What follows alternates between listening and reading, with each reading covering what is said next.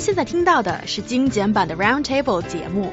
想收听并下载一小时完整节目，请关注我们的微信公众账号 EZFM Roundtable，然后发送关键词“完整版”获取下载方式，或者直接下载轻松调频 App。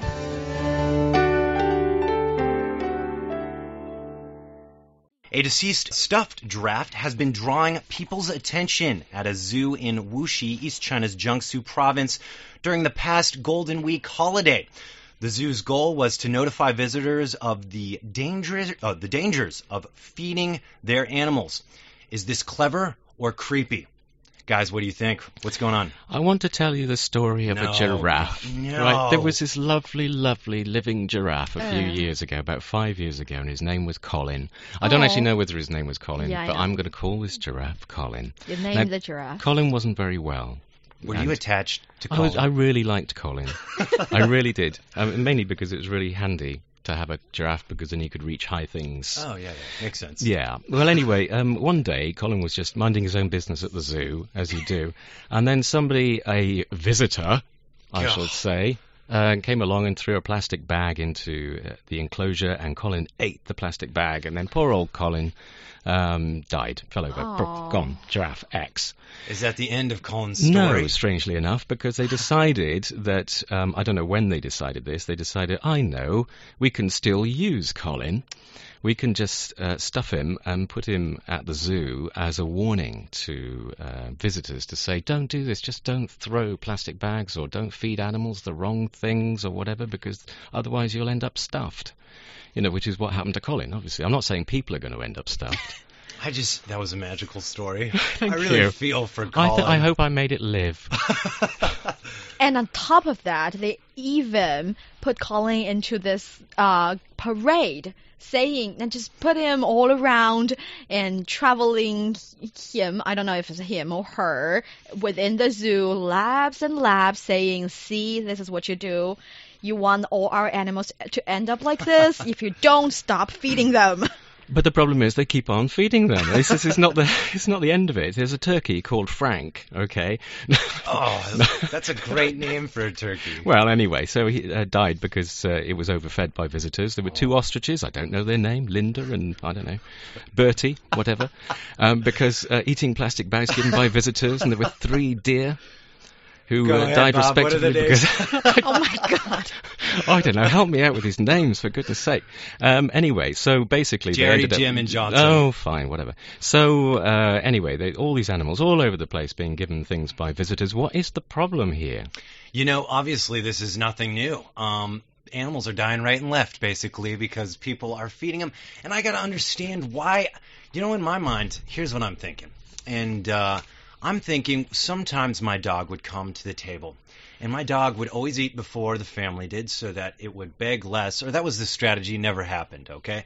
So the dog had eaten its dinner. Now we're at the table having our dinner as a family, but the dog would always come up and get, you know, flash those puppy dog eyes. And this you- is where you got it from. Oh, yes. And you know, you do the same. you know when those puppy dog eyes are flashed at you, you just, you're like, oh, God, I know you just ate, and this is bad, but it feels so right. See, you've painted a pretty picture, a lovely home, lovely dog, family dinner, but I have to say this is very serious. A survey conducted in Guangzhou province suggested that 97, 97% Wow. participants believe animals can eat what human eat. That is not the fact. Animals cannot eat whatever human eat. And 76% participants confess feeding animals is for entertainment. So they're just doing it because they think it's fun. And 18% participants think animals cannot get enough food. How, how, this is not alright. I want to go with that, that animals don't get enough food because these people, I do feel when it comes to animals, they don't know this stuff. Obviously, your statistics pointed to that. Yes. So the zoo's not doing a good job of at least giving them that information No, I because don't- this I- animal comes up. I don't think you can blame the zoo for this because I don't, I don't know, but when I was at school, Tell that to Jim, Jerry, and Johnson. person, okay? They're not around anymore.